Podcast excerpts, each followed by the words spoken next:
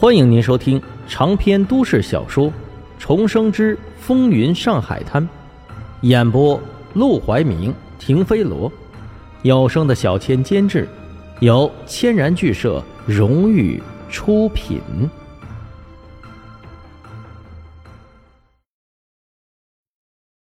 第二百五十五章，杨文谁不会说？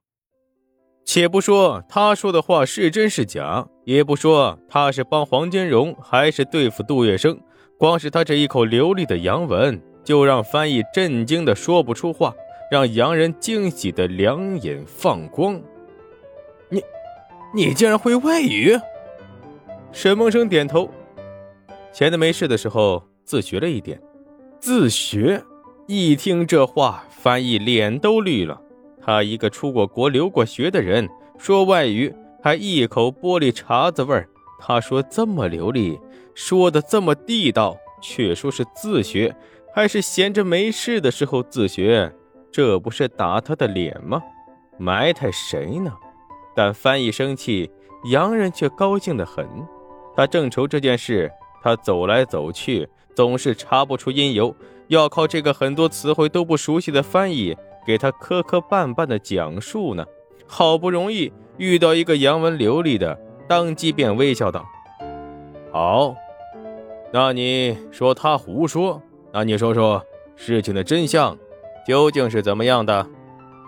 当然，不过这件事说来话长，能不能请先生一步入座，一边喝茶吃点心，一边听我慢慢说？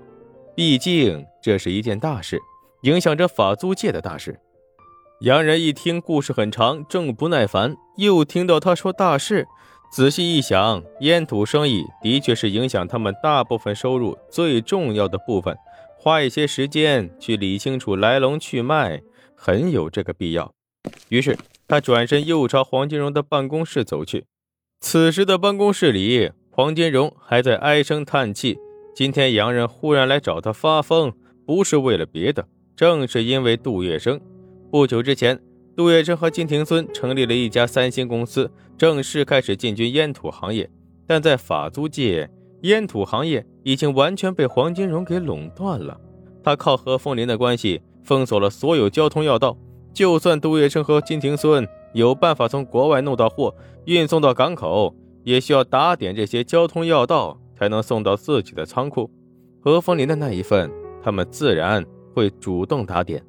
毕竟他们也有拉拢何风林的意思，但光是打点何风林还不够，黄金荣也要分一杯羹。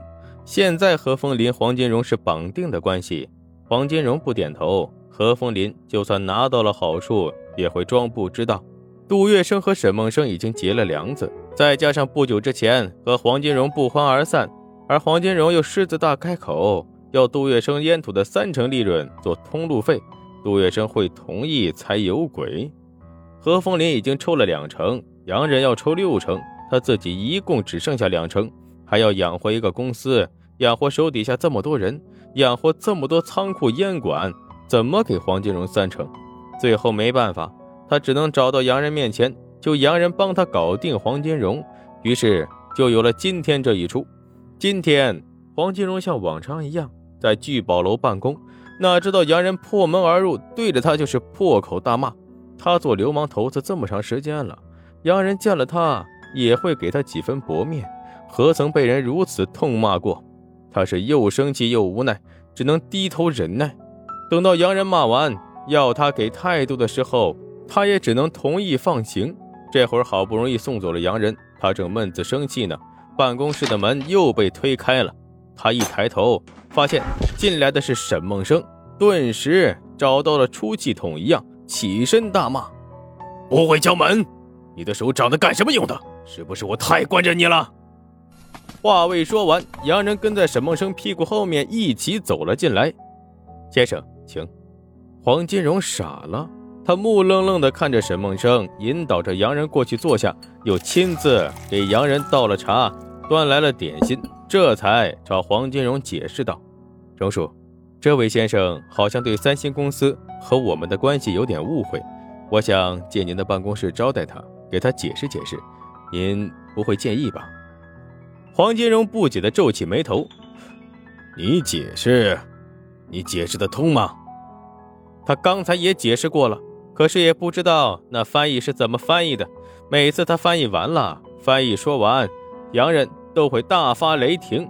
他简直怀疑这翻译早就被杜月笙买通了，向着杜月笙胡说八道。可就算是胡说八道，他也没办法，他身边也没有随时配翻译，而他自己也听不懂洋文。沈梦生却一脸自信道：“我尽力。”说完，他便面向洋人，开始用洋文解释了起来：“先生，烟土生意过去一直掌握在八股党的手中，我们荣叔从来没有沾染过。但是八股党势力猖獗，通过把持烟土生意，逐渐掌握了上海市的话语权，甚至凌驾在诸位之上。我们荣叔实在是看不过去了，才打算和八股党对抗。”听到这话，翻译脸色为之一变。因为他和洋人说的是，黄金荣之所以沾染烟土生意，是因为翅膀硬了，想借着烟土发展自己的势力，摆脱洋人的控制。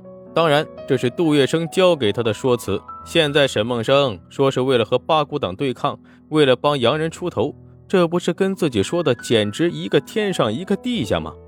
接着，沈梦生又道：“为了和八股党对抗，荣叔不得不联合何风林的力量，拿下烟土之后。”因为大部分利益都被何风林拿去，到荣叔手上的不多。荣叔觉得自己这件事办的实在是不够漂亮，这才没有和您汇报。不过该上供的，荣叔可一分不少。他一边说着，一边大着胆子走到黄金荣的办公室前，拿起了他准备上供的礼单，打开了给那洋人看。这一点他说的倒是没错，黄金荣上供洋人可以说是非常的大方。尽管烟土生意的抢夺完全没有用到洋人的力量，可他怕有朝一日洋人知道会怪罪他吃独食，在上供的礼单上特地交了一大笔钱，这也是黄金荣对手下小气的一个重大原因。他要向上交涉讨好的人太多了，对下面自然要收缩财政。沈梦生不同，对上他只需要出一个脑子一张嘴，拿到的好处多了，也就能大方施舍。洋人也不是第一次看见礼金数目了，虽然都是国文，但是他也能看懂上面的数字，满意的点了点头。接着，他满面怒意的瞪向翻译：“你不是跟我说黄金荣要吃毒食，完全瞒着我吗？这些你都是从哪听到的消息？早知道儿子这么孝顺，没有用到自己，都给这么多好处，他才不会来发疯呢。”都是因为翻译胡说八道，他误会了黄金荣，才冲动的跑来大发脾气，现在竟然搞了个乌龙。